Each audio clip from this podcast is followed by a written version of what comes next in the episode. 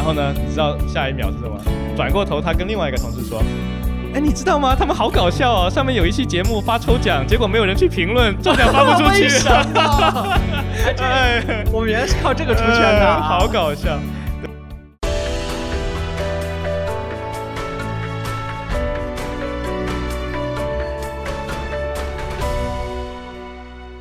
风言风语，听见科技与人文的声音。OK，那非常有意义的一天啊！啊，这个开头怎么没有介绍了？呃，突然就已经不知道应该要怎么开始了。那现在你刚才聊太多了吧？你重来一遍。好，重来一遍。风言风语，听见科技与人文的声音。大家好，我是 Justin。大家好，我是自立。OK，前面那段不掐。什么鬼啊？就今天我们是什么一个情况呢？就是其实昨天我到深圳这边来，嗯然后已经跟自立聊了一期割韭菜的一个一个节目了。对然后今天其实我们是过来参加 QQ 音乐关于做播客的一期节目的。然后他们请了大内密谈，请了这个屁事没干，然后我们是作为陪衬，啊，过去就是啊、呃做个陪衬嘛，对。对，但是就整一天这样走下来，感觉还蛮多感触的。很充实。对对对，所以就还是带着这个激动的心情啊、呃尤其是见到滑水怪，对，你还跟他录了沙龙啊，我们现在是沙龙之后的 双人沙龙环节。对啊、那那既然我都已经 Q 到滑水怪了，要不我先说一下我今天进会场之后，你的感受吧，你聊一下。首先是我们是在那里等着嘛，嗯然后等滑水怪进来嘛，然后象征他其实他们其实是下午会来的稍微晚一点，他们是可能是最后他们今天到的。最后一波肉啊、对他们是今天才刚下飞机，这还蛮蛮赶的行程来说。嗯然后那个我其实，在见到他本人之前，我是有看过他的照片，嗯但是我确实，首先我我没想到他那么大，我知道他他比较高大，但是我没想到真的真人这么大。然后在象征开口的那一刻，哇，简直了，就就是觉得那个播客节目怼到脸上来了。哎，对，就是 平时的那个你听大内密谈的那个声音，现在那个人就在你面前对，，识别度巨高，我当时也是。对他那个声音就是整个是浑厚有力的，就就好像一台共鸣的巨大的音箱，一个你就差拿黑胶来比喻它了，好吗？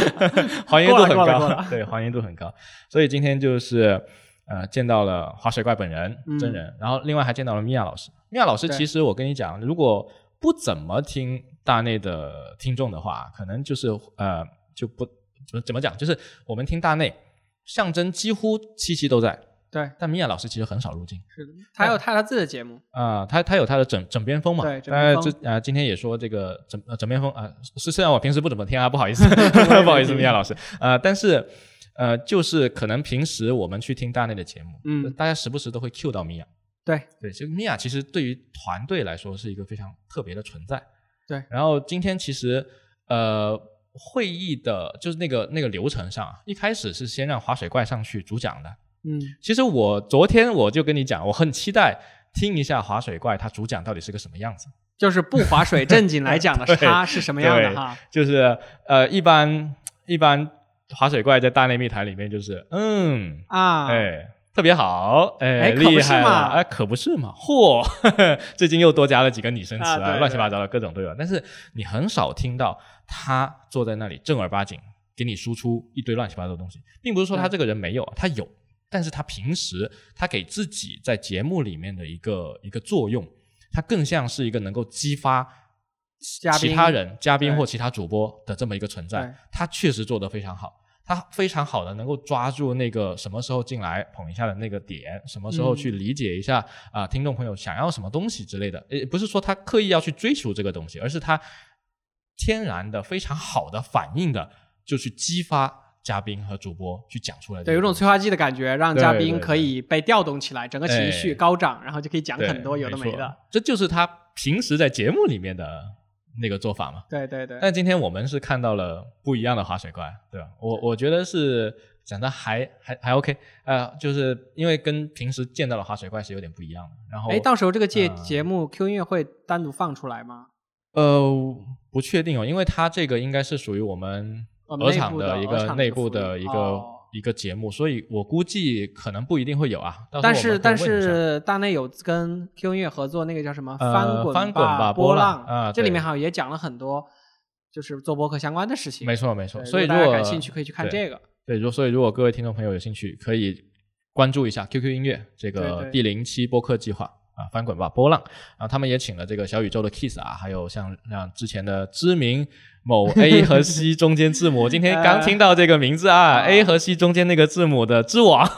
对的李如一啊老师来啊参与制作这个节目，对，而且今天除了那个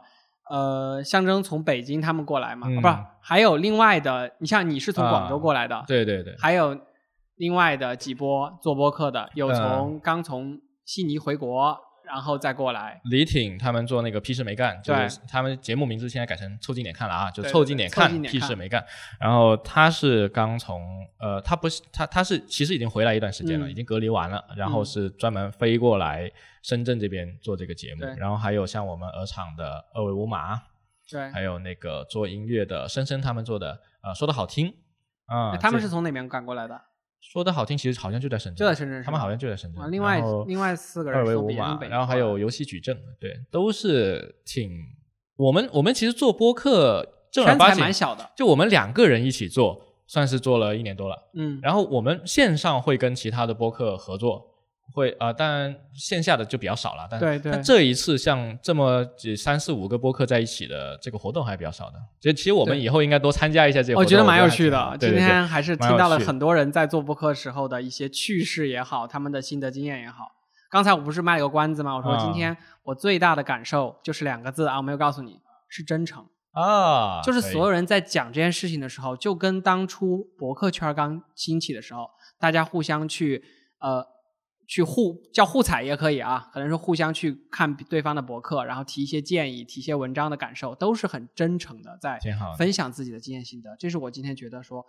我我一直目不转睛的在那儿听大家的分享嗯的一个感受。啊，当然，因为我我那时候有的时候快轮到我发现我在台上啊，对你你你在台上你就会很很激动吧你？那那个时候我就我因为有的时候他去 Q 流主持人去 Q 流程的时候啊，有一个问题他可能想轮着来。啊！结果象征第一个开始，我是最后一个，中间六个人把该说的都说完了，啊你就得找别的没有的角度。对我就天了啊！快轮到我啊！他哦我刚想到怎么被他说了，对你还得关注 前面人有没有讲，有点像《奇葩说》马东的角色，所有人把论点全部讲啊完，正反面之后，当然没到那么一，个。当然我没到那么高了，就是就是得想一想，就是嗯把我之前可能啊、呃稍微小小准备的几个想法再想一遍，就前面都已经他们都已经讲过了，那到我讲的时候我应该讲什么？所以现场的时候我可能看着那个灯，我的脑子是有点而且你还坐着那个特别硬的椅子，啊对要不是你的这一身肌肉，我估计扛不住。我看李挺已经扛不住了。呃李挺摔了嘛，对，呃就是那个呃嘉宾的关就是发言的那个凳子是那种酒吧高脚凳，对还坐久了确实有点不太舒服。关键今天就大家太热情了，然后对。超时了，超时了很久。本来我们议程是三点开始，可能五点结束最多五点结束嘛。对啊，但其实大家哇一路聊到六点多是的，啊，就是会发现，就像象征说的嘛，那做播客这帮人全都是话痨用爱发电，这帮人都是。啊，然后特别爱讲话，所、嗯所以其实本来可能我我我盲猜啊，主持人抛出一个问题的时候，他可能可能不一定要真的六个人讲话，但是大家都有嗯表达欲啊，又或者是可能每个人走过场三十秒就算了，结果噼里啪啦在那里讲。所以嘛，我说每个人都很真诚的想要去帮助到问问题的那些人，对这个就很很棒。我今天还见到了米娅老师本人嗯，啊！我平时就我去 Google 的话，我甚至都很难搜到米娅老师的照片嗯啊。估计米娅老师确实是比较少以这种公开的目前的身份去去参与大内的一些活动对，啊。但是今天看到米娅老师，啊，米娅老师还挺漂亮的啊，先先先先表个白。然后米娅老师在做个人的对外宣讲的输出的时候啊，演讲的时候啊，明显是要有更多、更密集、高密度的信息输出的，这个是非常好的。今天从就是上上爷还有这个米娅老师那边，真的是学到蛮多东西的嗯，啊，就好像说我们今天晚上吃饭的时候提到一个什么来着？呃，就是黑话，啊，对对，就是播，嗯我们经常录播客的时候，就会抛出很多黑话，可能会给观众造成距离感。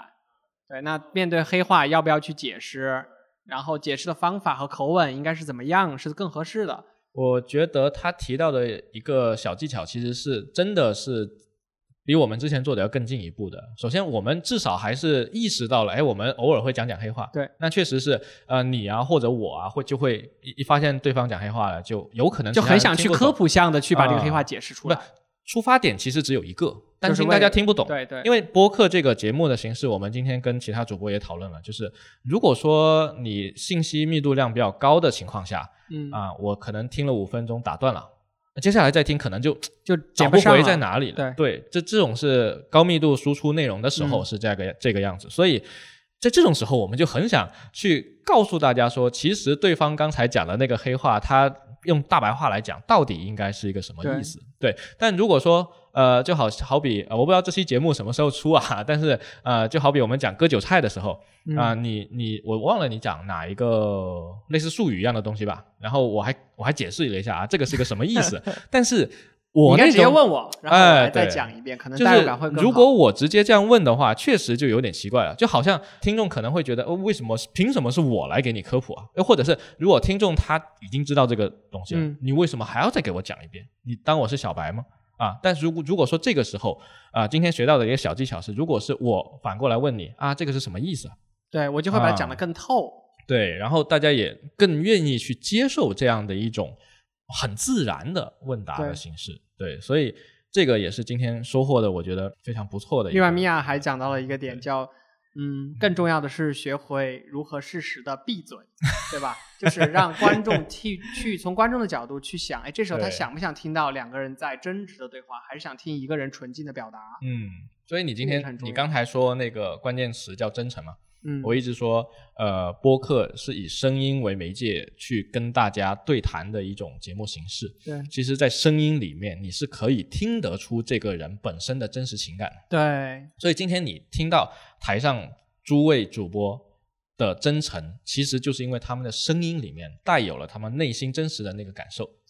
对对，就好像呃，我不知道今天录音的节目会不会播出啊？那、嗯今天还是再跟自立讲一遍，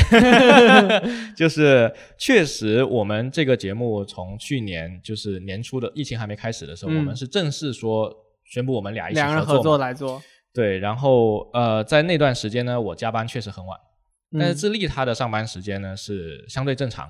啊，但就导致我每次找自己录音的时候，可能就是晚对我这边真的是很晚很晚，可能十二点过了，然后我们录完哦，我们最晚的一次应该是 WDC 那次，没有，我觉得上上期还是哪期，嗯我们我们差不多也录到一两点吧。WWDC 是因为要看 WWDC，我觉得 WWDC 是最晚。我跟你讲为什么？为什么因为我们那一次是跟硅谷早知道一起先录了一期硅谷嗯早知道的 WWDC，、录完之后我们感觉意犹未尽。啊，对对，我们说有很多东西在他的节目里没有讲出来，问题就在于说，硅谷早知道有硅谷早知道的风格，我们有我们的风格。那我们去适配硅谷早知道风格的时候呢，就会有一些东西是要舍弃掉的。对那，舍弃掉的那部分，我们觉得很有趣，没聊透，哎，那就转过来我们再聊一遍。所以那天晚上我们录了两期节目，每期都在一个多两个小时左右。哎，你说到啊这个，我们觉得说不是那么常见的一种状态。然后今天我问了一下这各大主播啊，人家有的时候啊一次录三期，对，那这个让我有一个思考，就是未来我们其实也可以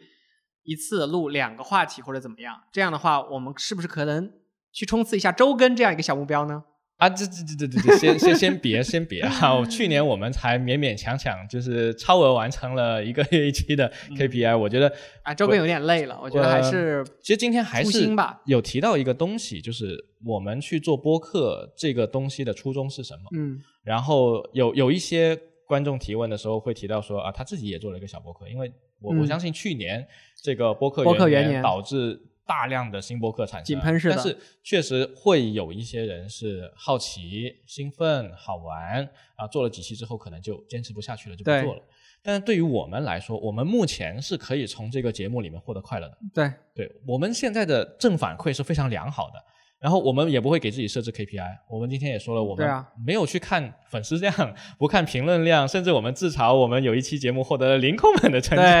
对就是去年年初我们说我们要 be a tough guy 啊，我说的啊，要 be a tough 嗯 guy、年今年我说要投资身体，啊，对，然后年底的时候就变成了没有什么放不下。其实粉丝量没有什么放不下的，评论量没有什么放不下的对。现在我们对于这个节目来，就对我们来说啊，最最大的，我觉得最大的好处还是真的能够去拓宽我们的认知领域，的边界，对我们获得了什么？我们更在意的是这个，对就是我们获得什么。如果有一天我们从这个节目里收获不到什么的时候，我觉得我们会去停义无反顾的停掉它。但现在我们处于一个正反馈很良好的一个过程。嗯，所以我说现在我们不会去设置什么 KPI，对，什么周更啊、不周更啊这些无所谓啊，就随缘吧。我们随缘更啊，要我们的佛系，但是相爷今天说的好啊，对呀你要保持更新啊，所以我们呢，还是会保持更新的啊，各位听众朋友们放心啊，我们会保持更新，但是说我们就不去承诺周更或怎样，因为就有可能反向的这个 KPI 压力，最终导致我们导致节目质量的下降，或者说我们自身状态的下降也不好。就我们可能多了一份担忧之后，丧失了原先从这个节目里面获取的那些能量，那反而我感觉就现阶段来讲啊，不一定能够长久的下去啊。今天米娅老师不是说吗？五十期是个瓶颈啊，我们快到五十期，我们我们现在多少期了 三十多不到四十。啊？呃我们们也快到瓶颈了，等我们到五十的时候说，看啊一下好吧。？我现在手里还攒着几期节目没剪，你这个后期小哥最近要努力努力啊。是啊。啊后期小哥最近在做全宇宙啊、上期节目好像说过了啊。anyways，啊我在做一个 iPad 的 beta 版更新，所以我现在最近确实是很忙。呃，这这个讲怎么讲？双拳敌不过四手啊、难以分分身啊、所以但没关系，还是会呃努力攒时间，把我最近欠下这几期起码剪一剪，是吧？对啊、昨天割韭菜的啊，今天这一期节目，对，今天这期节目什么主题呢？今天这一期节目没有主题，没主题 啊，闲聊沙龙闲聊。哎，但是其实哦，就是我们呃事先去就是 QQ 音乐呃跟我们沟通说要做这个节目的时候啊，有问到几个其实还是有提一些问题的。嗯然后呃，其实现场我们确实没有那么多的时间去把所有的节目呃怎么讲，就所有的问题给问完。对，最终其实是没问完的，因为大家都太呃时间、嗯，还有一些什么问题？是当时没问到呢？本来好像说要提十个问题嘛，最后由于时间关系，其实好像只问到了三四个。对，因为每个人都讲了，就我 我盲猜他早期并不想每个人都讲，，对，一个人讲两分钟，六个人就十几分钟过去了，一个问题都十几分钟，这个而且在座的各位都是对。主播，所以我在想啊，就是因为其实今天也因为那个呃人数的关系，就是你想一想，我们其实每个播客都有好几个主播，嗯，两三个吧，对。二维码是四个，但是实际上最终只有一个人上去讲，所以呢，其实智利当时是没有上去讲啊，有点遗憾，所以我来我来 Q 一下智利，哎个就属于临时抽作业。哎，没错，我现在现挂哈，现挂问一先挂吧。下，，反正我小呃小回答之后，你就可以把你准备的，那不管怎样啊，精良版呃有些问题不一定是跟他问的一样的，嗯，嗯，要像什么鹅厂工作紧张，这个怎么挤出时间，这个我算回答过了，你跟我是差不多的。但是我想问你一个问题啊，就是他问我做播客的初衷是什么？当时我是回答了做风言风语这个播客的初衷，那个时候我还是一个人做。那我现在想问你的一个问题是在二零年初的时候，我们其实合作了几期节目了，然后那个嗯时候我问你说要不要一起来做播客，你当时是怎么想的？我当时直接就答应了，你还记得吧？嗯对我说好啊，因为我发现做了这几期博客，每一期的主题都不一样，每期都有新东西嘛。我是一个有那种求知欲、有好奇心的人，对那这个播客的形态就满足了我这一点。如果当时你在拍 vlog，说这这期我们拍个大疆，下期我们拍个 Apple Watch 的，嗯什么什么，要不要一起策划？我可能也会说，嗯，可以，也是可以。所以形这个形式并没有那么重要，反而是这个事情本身给我带来的这种新鲜感是我想要的东西。所以还是能够从里面获得我们对就，所以我们在这一点上是非常契合的。就你和我都能够从这个节目里面，无论是去跟新的朋友聊天，还是说我们共同去探索同一个不一样的话题，因为往往你和我是截然相反的意见。而且话题分为两种话题，一种是我们熟悉和感兴趣的，另外一种是比如说你去聊的咖啡话题，我完全首先我本来不太感冒，然后其次是我不了解，但是我好奇啊，就是我好奇。呃，比如瑞幸咖啡啊，它是怎么怎么运转的啊，是吧？嗯星巴克它为什么正在中国火起来？中国的咖啡文化怎么怎么样？虽然我不喝，对吧？然后还有后面像今年有一期收获很大的，就是黑胶唱片那一期，胶对对那期是出乎我意料的。嗯我本来在那一期里只想插科打诨，但是我发现，在播客里现场去播对方推荐的音乐，然后有的有一个还是黑胶的，那个感受完全不一样。然后我就因此收到了一些音乐的收收藏，对吧？没错没错我就觉得意外意外的收获。对，但当然也因为你和我可能是更愿意去接受这些东西。对新东西嘛，好比那村上春树有有在小说里面写过啊，就是一个人到了三十多岁之后啊，嗯听歌的品味好像都一成不变了。其实我不会啊，其实村上春树不是这样一个人啊他只是写的那个主角是村上是一个非常非常资深的爵士乐专家啊，我以为是流行乐专家呢。啊，不是，他是爵士乐专家，因为他早年还没开始写作的时候，啊他就是在开地下酒吧的，在东京。So anyways 啊，就是我们其实是更愿意去接受这些新的东西包进来的，就好像虽然可能你听某一类型的音乐比较多，然后突然之间给你一个呃，我也不呃，我我不是得罪五条人的粉丝啊，比如说五条人的音乐进来。或者是一个什么那个呃，之前我们有一期节目是跟呃澳洲做码农的那位啊、呃、雨同学，嗯嗯他推荐了一个那个刺猬乐队，呃，刺猬乐队，对对对，其实这些乐队呢，不是说他们好或不好还是怎样，而是说这种品类平时比较少出现在我的歌单。而且乐队很容易出现一个嗯叫每一支乐队都有自己独特的个性，对，这是很不容易的一个点。然后就很不一样。但是当我听到我的嘉宾给我推荐这首歌的时候，一定有他理由的，一定有。然后我就试图去理解他这些歌曲里面美妙的部分，然后忽然就不知道，就不知不觉中，你的音乐品味就拓宽了。对你有没有 get 到“火车驶向云外，梦安回于九霄”这歌多好听？我有 get 到，我跟你讲，就是以前我不太听这种类型的音乐，啊但是自从录了那期播客之后啊，就是嗯嘉宾推荐的歌，我基本上都会循环听。就那我昨天推荐那首《Red》有没有打开听一下？哎，你推荐了算了算了啊、不，anyways 啊，泰勒大斯威梅梅啊，啊、大梅梅的歌我还是听的啊，我我比较喜欢她前两年那张《Lover》那张专辑，那张专辑我是循环听了好久。But anyways 啊，这个不重要，重要的是我们都能够从节目这个东西里面真的获取到我们想要的东西，而且我们最重要的，目前来讲啊最重要的就是这个。今天他们提到全职做播客、商业化什么商业化那些东西，但对我们来说，目前我们有自己的工作，对，我没有自己稳定的收入，然后做这个东西呢，确实是一个 side project，然后从里面能够汲取到我们要的能量，这就非常好了。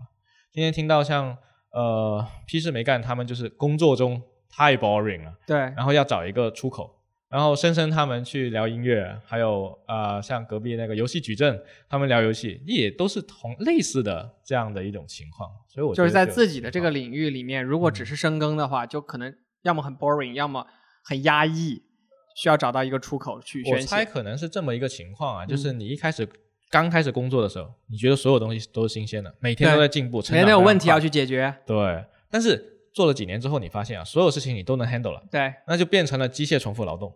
哦，那这个时候你就会觉得啊，好无聊。我你你刚说你在画头发丝，没有，我没画头发。刚才那个话题是是我们吃饭时候聊到说啊，为什么有人可以在工作的时候听播客？嗯然后我就就就就讲到，其实设计师在工作的时候，他为什么会听音乐或者听什么？很多设计师他在做绘画型的动作的时候，大脑里其实是可以放空的，因为他已经有一部分肌肉记忆的东西在里面。对，这个是可以。但是写作的时候，居然有人说可以听播客，这个是今天我我新听到的一个观点。这个技我是不行，能有点难，我没有这个 技能我，我也不行，我只能听歌我。会把播客里的内容写到笔下。我听歌还可以，听歌还可以。我嗯我在我在工作的时候，我我也不听歌的，我觉得听歌会分心，所以我大部分时间是开车的时候听播客会多一些，哦或者就是专门有一段时间我想要听播客，我就静下心来听。哎，那确实又跟我有点不一样。嗯我工作的时候我可以听歌，但是我会尽量选择那种就是在语种上啊，呃，不是我母语的歌。嗯这样的话，我更不容易被它的歌词带着走。嗯，就有一个东西叫文化羞涩啊，嗯此处又是就中间一个黑话。反正有一个屏障之类的东西嘛，但是我就听着它的旋律就好了，对然后跟着它的那个情绪走。就不容易被它真实的内容带走。嗯对，就之前有人说你听 rap 一定要听懂歌词啊什么之类的，但其实我等你听懂歌词了之后，嗯你那个 rap 的那个旋律和 beats，、嗯你就没有办法再去呃很好的、我我觉得是，两两层啊，其实其实都可以的，我说的不就是。就都可以，就是你你你不一定非得要我真的去嚼他每一句话都在说什么，嗯这个当然是可以的，没有问题，你可以这么去做。但是你光听他歌曲的旋律本身、节奏本身，还有他表达出来的情绪，尤其是在声音里面表达出来的情绪，就已经很不错了。我觉得这就已经是一个非常愉悦的音乐体验了。哦我听歌关你啥事儿呢？今天我还听到李挺说，他听 某些博客啊是用来睡觉的。呃，我们就不指名了，听完一遍就就睡，听他说啊，这个嗯播客真的好好睡啊。对。所以我觉得就是我有的时候听那种话特别密的播客啊，我也会觉得说会很累，累了之后我就觉得哎，我要换台，换一个嘻嘻哈哈，比如最近这期这个 大内的这个跟池子的这一期，啊，对从头笑到尾啊，挺好的我觉得哎，有仿佛有一点喜剧节目、脱口秀的现场效果。，对，有一点有一点，还还挺好的，挺好的。还有什么问题？尽管来问吧。嗯、我正在翻啊，呃，那说回这个问题吧，这个问题在节目上面没有，就今天的那个、嗯那个节目上面没有提到的，就是呃，会不会有同事说自己是你们节目的听友？如果有的话，是一种什么感觉？这个我先来吧。嗯，啊，首先呢，我作为一个脸皮比较薄的 对你连朋友圈都不发的，你这个、呃，对我从来不在我的朋友圈发就你的我做播客私域，你是不发你做播客这件事情的。那说回有没有人知道啊？其实是 一般是这样子的啊，就是我因为我不在自己的任何地方发这种东西，啊所以呢，他们都是通过其他人的节目或通过自立发现我的。怎么说呢？自立会把我们录完节目之后的那个音频，对再剪一个短视频发到视频号，然后然后就会有人 转发给我。哎，这不是谁谁谁的声音吗？然后啊啊，是的。然后有一天我跟你讲，就是我去路过饭堂的那个路上，啊然后有几个同事嘛，然后看到我打了声招呼，嘿，然后啊、一起走了两步嘛，然后他就说，哎，我跟你讲，有一天我在听硅谷早知道，然后我听到他们说 Justin。然后，这个声音好熟啊！啊，这不是贾老师吗？然后，然后就跑过来跟我说：“哦，我跟你讲，好厉害哦，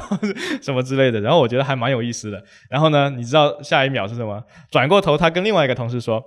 哎，你知道吗？他们好搞笑哦！上面有一期节目发抽奖，结果没有人去评论，中奖发不出去 我们原来是靠这个出圈的、啊呃好搞笑。对，就啊、a n y w a y s anyways，就是会有这样的一些嗯朋友，但是我觉得这种反馈和朋友之间的这种聊天是正向的，我觉得是 OK 的，挺好的，因为大家很熟，可以开玩笑。OK。啊，这是我这里。那作为整天到处发的智利，你是什么想法呢？我的想法是你这个问题就问的不对，你应该问自立啊，你身边还有谁不知道你做播客？哦，我的！天哪！呃，哎，好，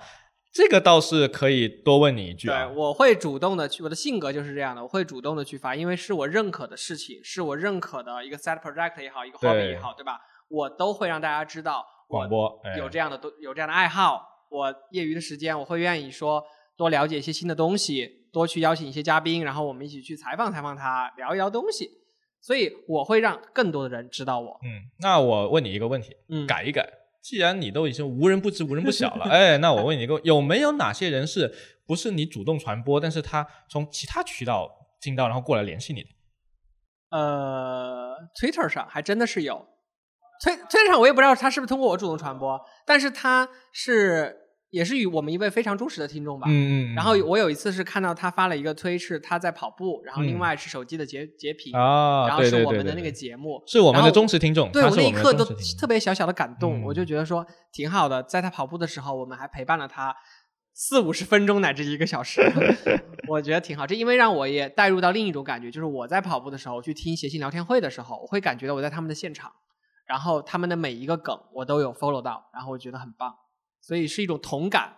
这位听众朋友叫一红，是我们的忠实听众真的非常非常好。我们我们非常就是今天聊播客这夏老师也提到了，就是也提到对线下见面这件事情也非常的重要，对，互动非常重要。原因就在于，我觉得他说挺在理的，就播客这个东西本身就比较小众，嗯然后呃，大部分听播客也不一定是大部分，我没有统计过啊，但我们盲猜，呃，相当一定比例的人，他们听播客的时候，其实是不会真的主动过来跟你互动，对，所以我们才会出现有一期节目抽奖，然后没人过来评论的那个情况。但是我想说的是，我们那一期节目说完，我们没有人过来评论之后，真的下一期就很多人来很多听众朋友过来，真的是很感动的。这个事情是必须拿出来说一是从别的平台专门说，哦，我是从别的平台过来的，因为别的平台没有 comment 功能，对对这个事情是真的蛮蛮蛮蛮挺好，挺好的，就是有有反馈，谢谢。有这种 feedback，有回响，其实是对我们用爱发电这个爱的来源最好的一个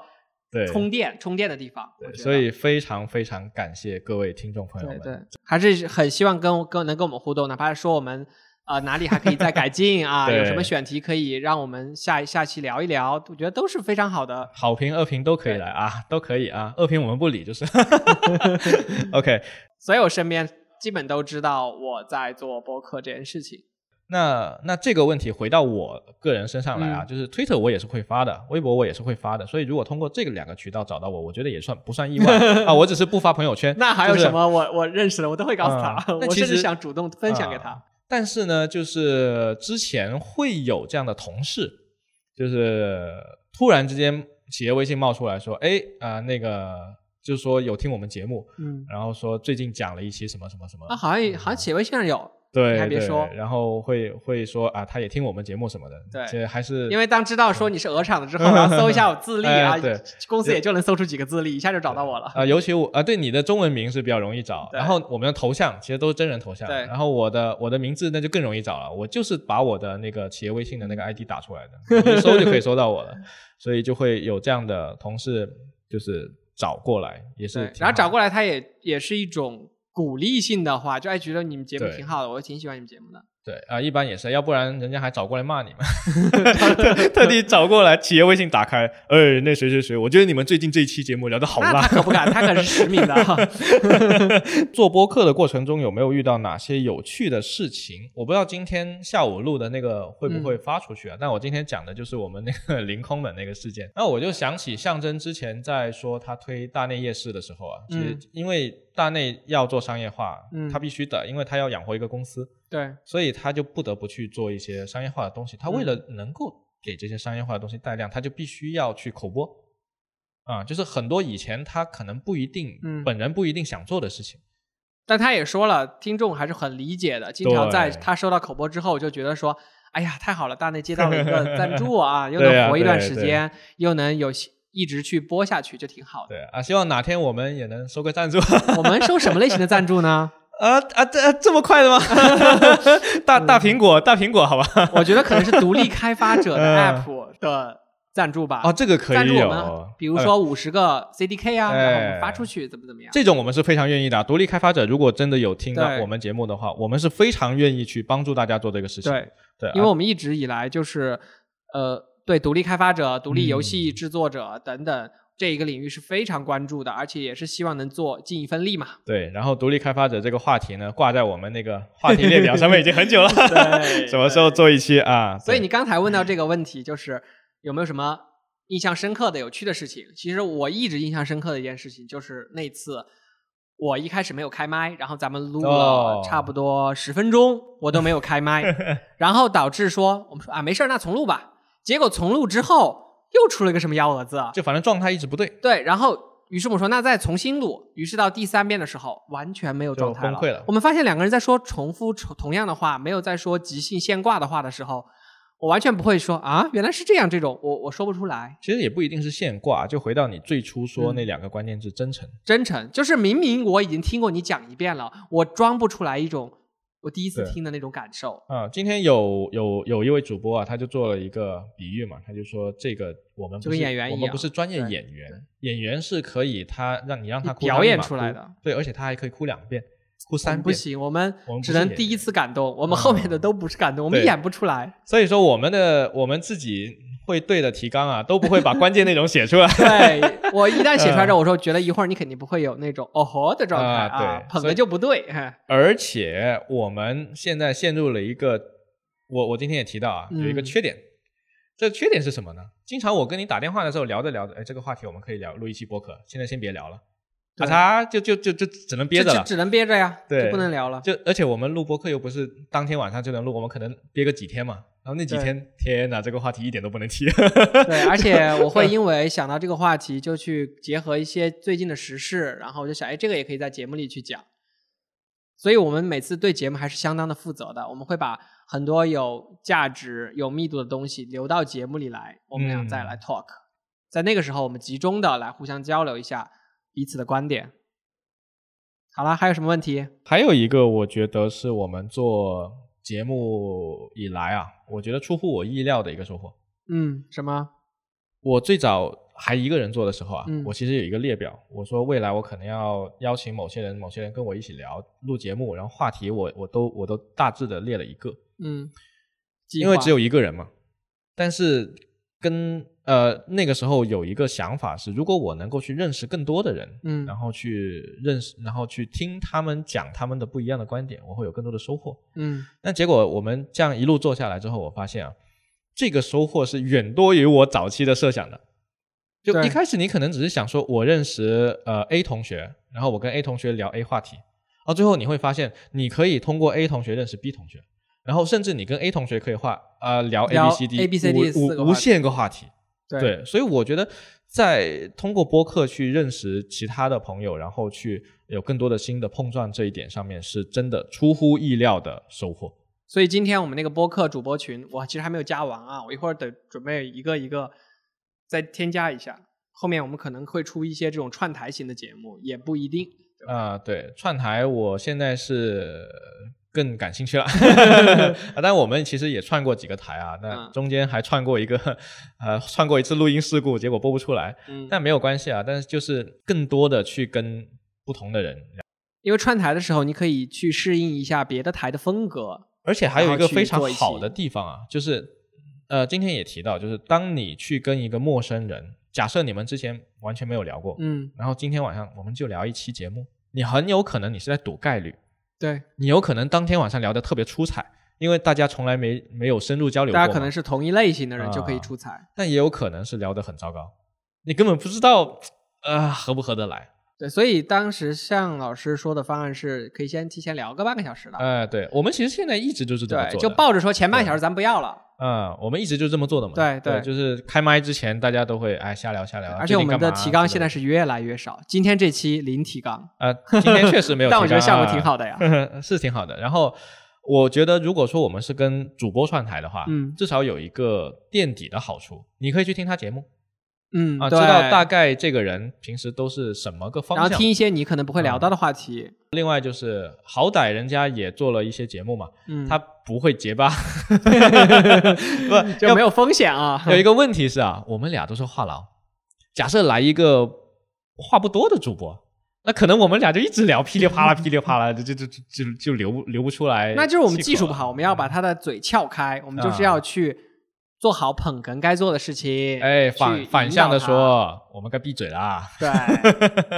对您讲啊，哎你有什么观点？呃，肯定不是这样声音的吗？是吧？呃，不像今天 QQ 音乐打的广告。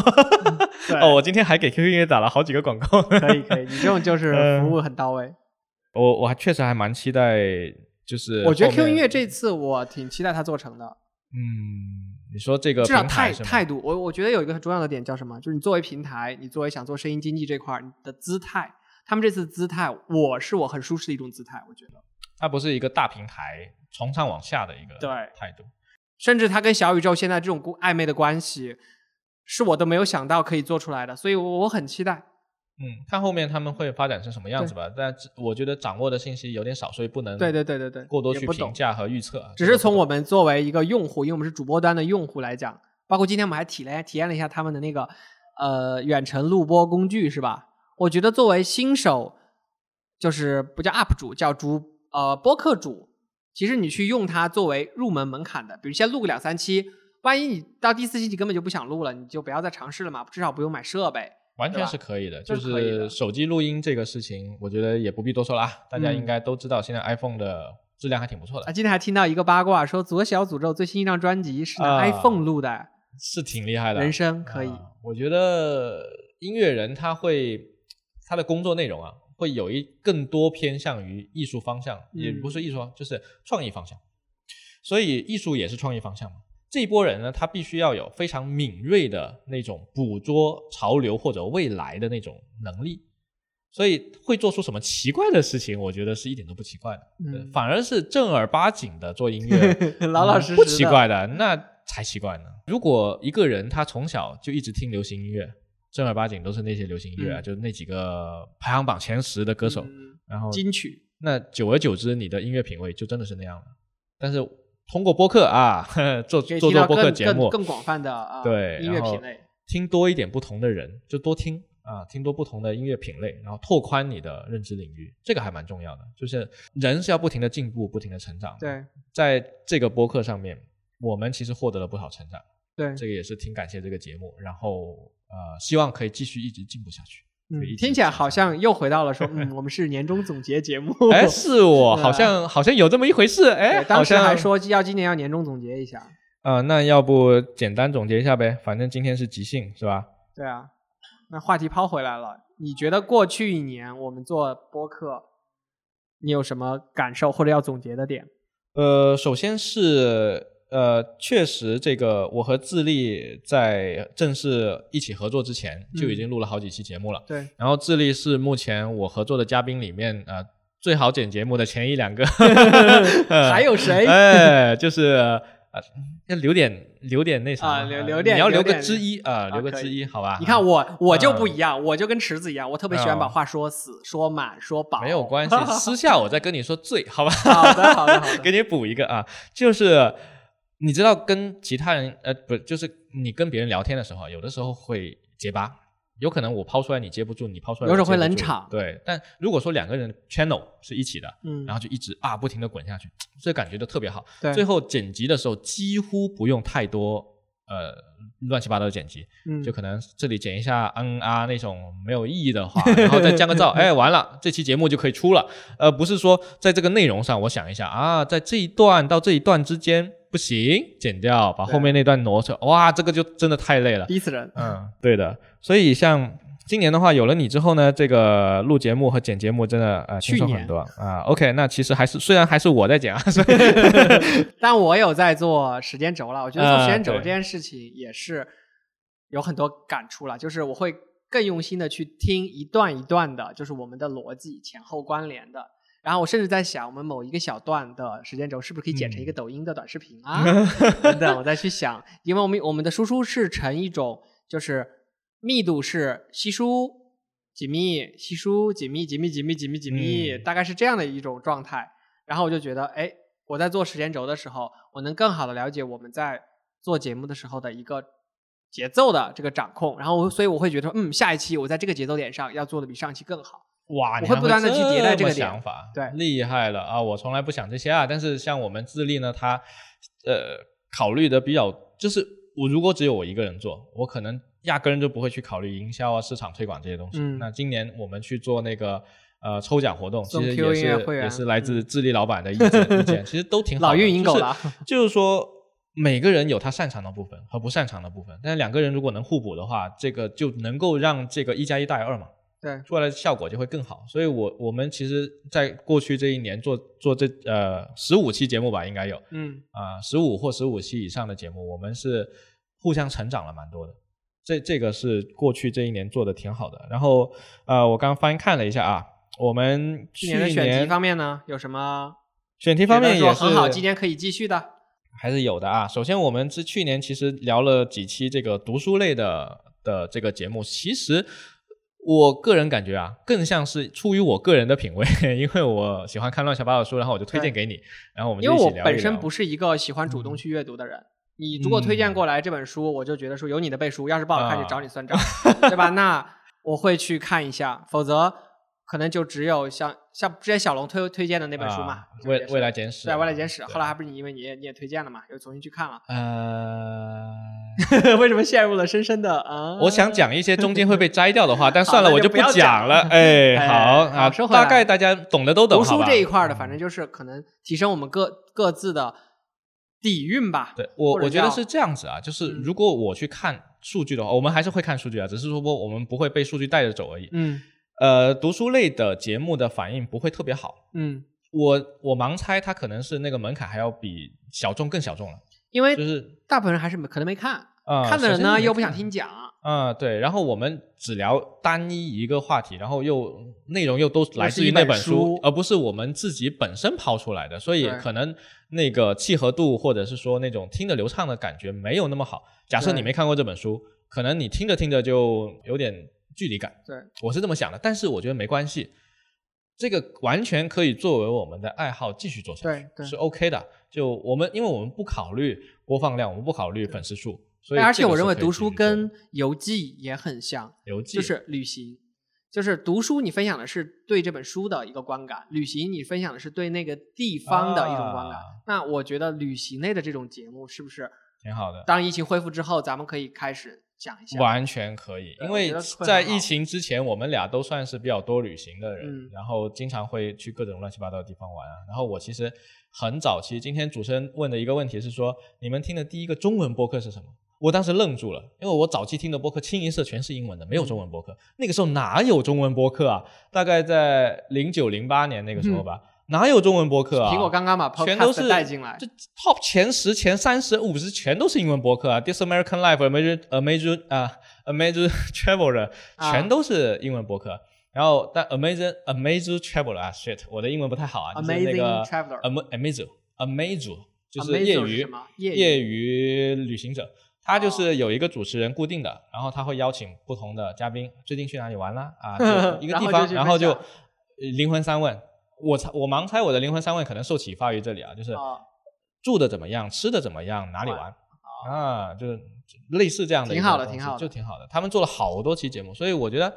疫情过去了之后啊，旅行类节目完全没有问题，因为很多旅行过程中很多东西值得讲。对，旅行就是你去过，你可以分享你去过的感受。我没去过，对我要我要听啊，那里值不嗯值得去？只要不凡尔赛就行了。那个马蜂窝有一个特点，过于凡尔赛。那些人他不是真诚的分享我的旅他是把马行感受给你蜂窝当 Instagram 用吗？啊，就是 甚至是高更更高进阶一步的小红书打个 tag，啊，就是哦我今天这一身就是你要记得哎看啊，我今天的出眼镜五千块，然后这个包包两万块，这个衣服哪里的，什么牌子的，仿佛这些牌子定义了他是谁，仿佛他去到那个地方打了个卡，拍了个照，我就是全世界最好了，防杠声明，这个地方啊不特指谁啊？啊，OK，sorry，啊，没关系，收回来。哎那除了读书类啊，今年我们可以增加游记类。那呃去年还有什么？疫情过去的话可以。对对，对然后呢，去年我们其实邀请了好几位不同的朋友做做了一期比较特别的节目，就疫情的那之下期是吧谈谈远程办办公。这期节目还是蛮推荐大家再回去再听一遍，因为在疫情初期的时候，我们是访谈了中国境内的、美国的同学，对然后做创业的创业的、大公司上班的，对然后还有呃马来西亚的朋友库鲁，他在中国上班，然后他又回不去了，对就然后一年过去了，我们再去复盘一次当时的那个情形和今年的这个情形有什么不一样？其实我们有这么一个 idea 挂在那里准备再再搞一期。呃立个 flag 啊，还小疫还是把这情过去了了啊，远程办公的你们呃还在继续吗？大概就是这样啊。也可以，也可以。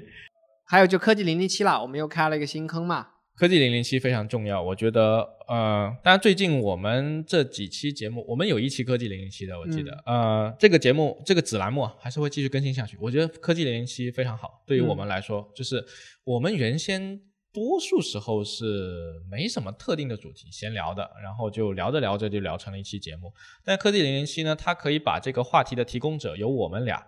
这么枯竭的两个灵魂交给听各位听众然后听众可以反馈一些他们感兴趣的话题给我们，然后我们再来甄选。对，所以在这里呢，真的呃，各位听众朋友们，如果听到这里的话，就非常欢迎你们去提问任何你们呃觉得有意思的话题，想要我们坐在这里面聊一聊、讨论一下的，都可以提。我们的邮箱是 hi f y f y dot f m。当然也可以直接在有评论功能的播客客户端上面直接评论，这也是完全没有问题的啊，像什么小宇宙啊、QQ 音乐啊、喜马拉雅，只要能评论的，你我们都会看啊。而且科技零零七它的那个深度其实是比我们闲聊节目要深的，我觉得它可以把一些我们一知半解的内容，嗯让我们变成我们要去 research 一下啊，去调查之后，我们把它变成不是不求甚解，是深入挖掘的一期节目。啊，你这个我们其实有点高啊。我我们真的是 会付出比闲聊类节目更多的前期准备。我们的准备功夫会做的相对比较多，但是你这个拔的有点高啊，好像我们很专业似的，其实也不是啊，就是呃，有往往有些问题呢，正好是我们自己很感兴趣的，但我们不一定是这个领域的深度专家，要么我们去研究，要么我们请个大佬过来嘛，我觉得对也是可以对对解决这对对。个科技零就零七的。也。是满足了我们做这个节目里面非常重要的一点，拓宽我们的认知领域，去学习新的东西，这个真的太重要了。对，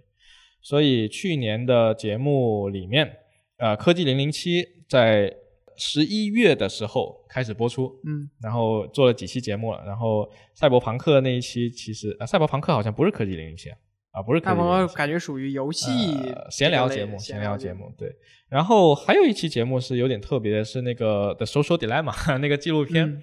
我们聊完那一期纪录片的节目之后呢，就有呃某某新闻的小姐姐，记录记者小姐姐嗯找到我们，就要我们呃跟他们做一次访访谈。聊聊算法相关的啊。但我觉得比较有意思的地方就在于，在专业领域的人啊，嗯他完全没有办法以大众大白话的语言去把他的专业知识用大白话讲一遍。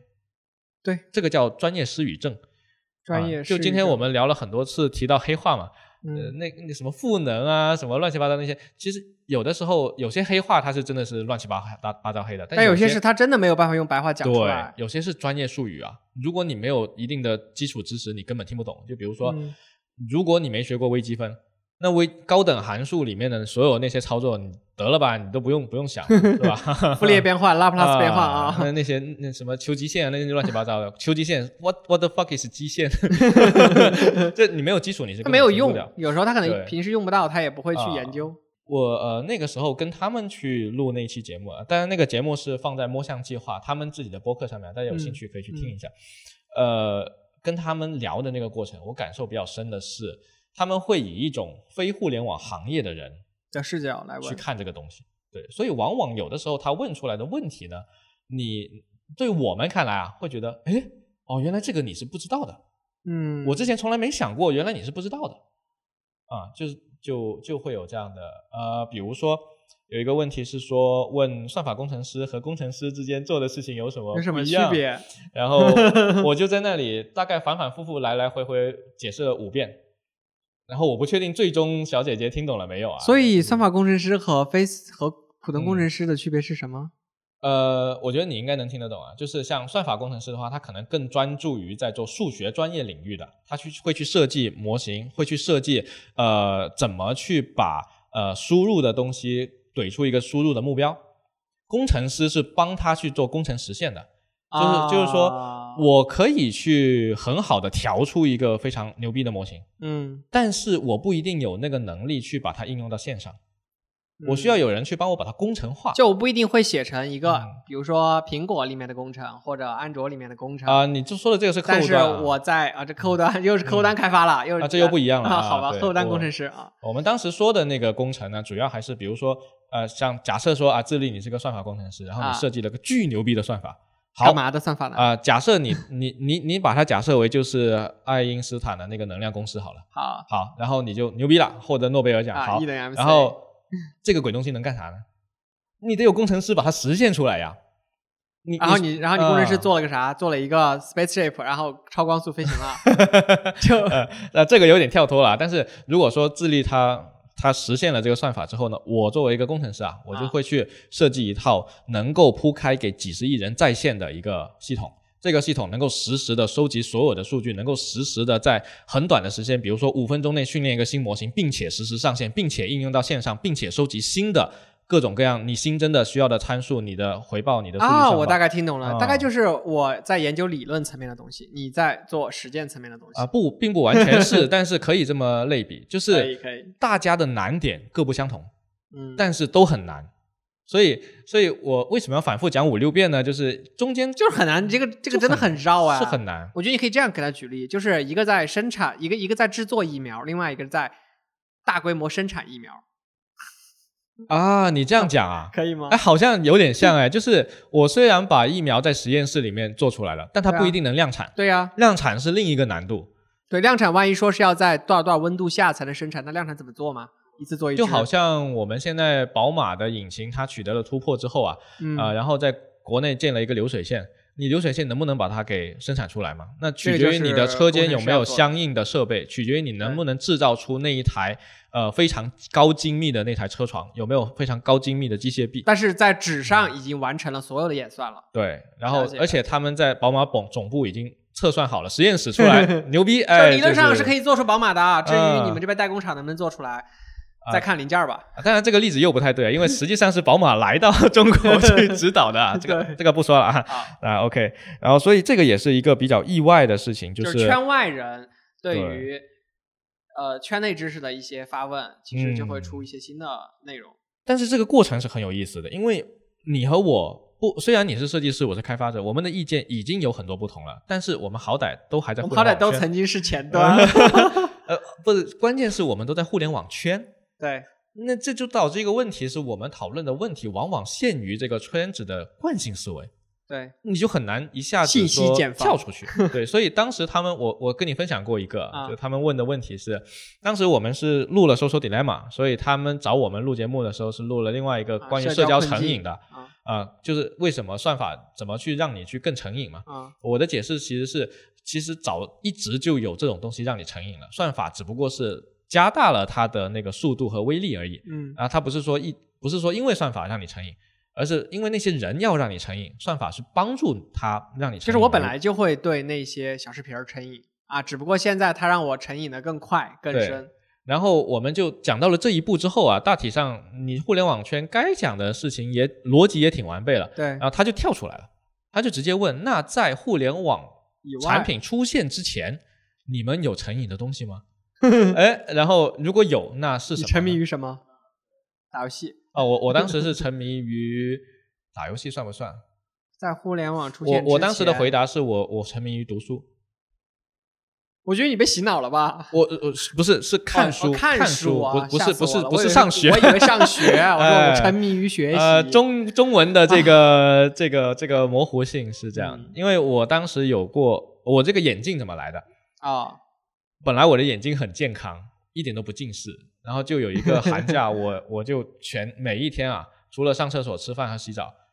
就坐在我家客厅看什么金庸的书。啊，金庸武侠一个暑哦假，一个暑假其实也就大概三四个礼拜嘛，嗯我把金庸的书全看完，《飞雪连天射白鹿》《笑书神侠倚碧鸳》，再加一部《倚天》啊《倚天屠龙记 》呃那个《玉女剑》。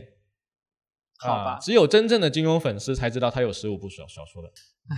然后每部我都是除了《越女剑》之外啊，每部我都是最少读两遍，最多读六六七八遍。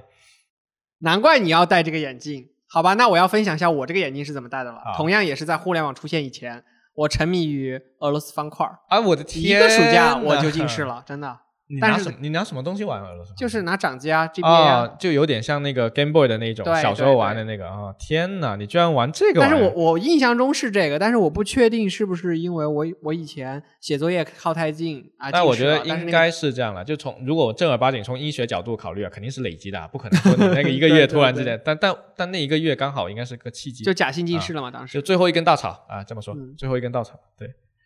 那展望一下未来吧，我觉得回顾的也差不多了。今年二零二一年，我们现在手上还有三期节目没发，嗯，没关系嘛。如果一定是 KPI 的话，去年我们其实是在正式去做节目之前，其实更新的还不是特别稳。对今年我相信我们应该还是可以，至少保持月更应该是没问题的。对，然后尽量争取半月更，好吧？就如果有一些契机、有一些话题、有一些嘉宾，我们可能半月更；如果没有的话，至少每月我觉得也能怎么地也能有个热点出来吧。嗯，我们不一定非要凑热点啊，所以我觉得说，首先是月更应该没问题，然后嗯争取半月更，好吧？先把这个 flag 立立在这里了。去年我们是立了月更，然后结果超额完成了，希望今年能够实现吧。而且今天我们听了这各位几位主播的一些分享吧，我我也觉得说可以更随意一些，因为之前有的时候我还是稍微有点拘着，就比如此时此刻啊，我其实是话筒就拿在手上，我觉得更自由一些，比放在桌上，然后弓着背在那里，有一点像啊电台主持人一样的感觉，要好很多。啊，对我来说还好哎，我是吧我还是一直都挺放松的。我感觉啊，就是你我合作的前，就是去年合作的前几期节目，你确实是会相对拘谨、紧张一些，对反而是我自己做的时候，我找你来上节目，你特别轻松，对，因啊为你上，因为你上别人的节目。对啊，就是大不了你就别发了嘛。呃，但是你你加入了之后呢，你瞬间就变得好拘谨了。对，我就觉得很多地方是不是可以做的更完美，比上一期更好？啊、有这个想法是 OK 的，但是就我们还是那个原还平常心不用不用太刻意。嗯对，我们会关注粉丝量，会关注评论，如果关有这些，我们会很嗯开心。但是没有也没关系，我们已经能够从中获得很多快乐了。对，好，那今哎，天今天差不多了吧哦，我们瞎扯都能瞎扯这么久啊，太厉害了！我们的战斗我们瞎扯了多久一个小时了都。啊？可以可以，收一收，今。天能够讲成什么样。然后，呃，等会儿我就要开车回去了。反正希望我们节目今年继续做嘛，保持更新。对对，然后希望我我们能够像去年一样获得不错的成长。对，而且现在这个平台也变得越来越多，做播客的人也越来越多，我觉嗯得这个认知度肯定也会提上来。啊，这个倒真的还就是那句话吧，就是无所谓了，无所谓了有当然更好，但是没有也不用太担心。那到节目尾声，我们还是例行的啊，推荐一首歌。啊，这样的吗？好啊，那上上昨天是你你说要推梅梅的 Red 嘛？对你每一期都提梅梅，对啊，能不能有点创意啊？？你这个粉丝真的是，哎，能不能有点创意？那今天我们想一下是有什么应景的点呢？哎，不如我们把那个大内的那个开场曲呵，拿来听一下，因为我一直没有听过完整版。今天那个呃，向向老师也提到了嘛，说他当时有去到日本那边去听的现场版的，他们前面用的那个开场的那一小段儿，他觉得非常的震撼。然后我就很好奇啊，可以啊，没问题啊，那段到底没问题啊是怎么样的？挺好的，挺我们把它我找过来，你我刚刚盯着窗外，我就在想大内，是吗？我就在想我应该怎么怎么大内音乐哎相关，然后啊刚好你就说说起了这个，挺好的，我们就就就播那首歌吧。嘿哈，哈噔噔噔噔噔噔噔，可以可以可以，好，结束我们今天的节目。然后如果大家觉得我们今天的闲扯还行，想听到更多的闲扯类节目啊，对，然后我们确实非常呃真心的希望大家可以去就是多跟我们做一些互动，互动一键三连，希望认识更多的听众朋友。对对，等到我们的这个听众的群众基础发展到一定程度，我觉得线下线下做一些小活动也是很有意义的。啊，我就很想认识这些人。可以，可以，可以，好吧。然后，反正如果你觉得我们今天节目还不错的话，哎，麻烦点个赞，然后发个留言，然后转发给一两个你的好朋友听，也都是可以的。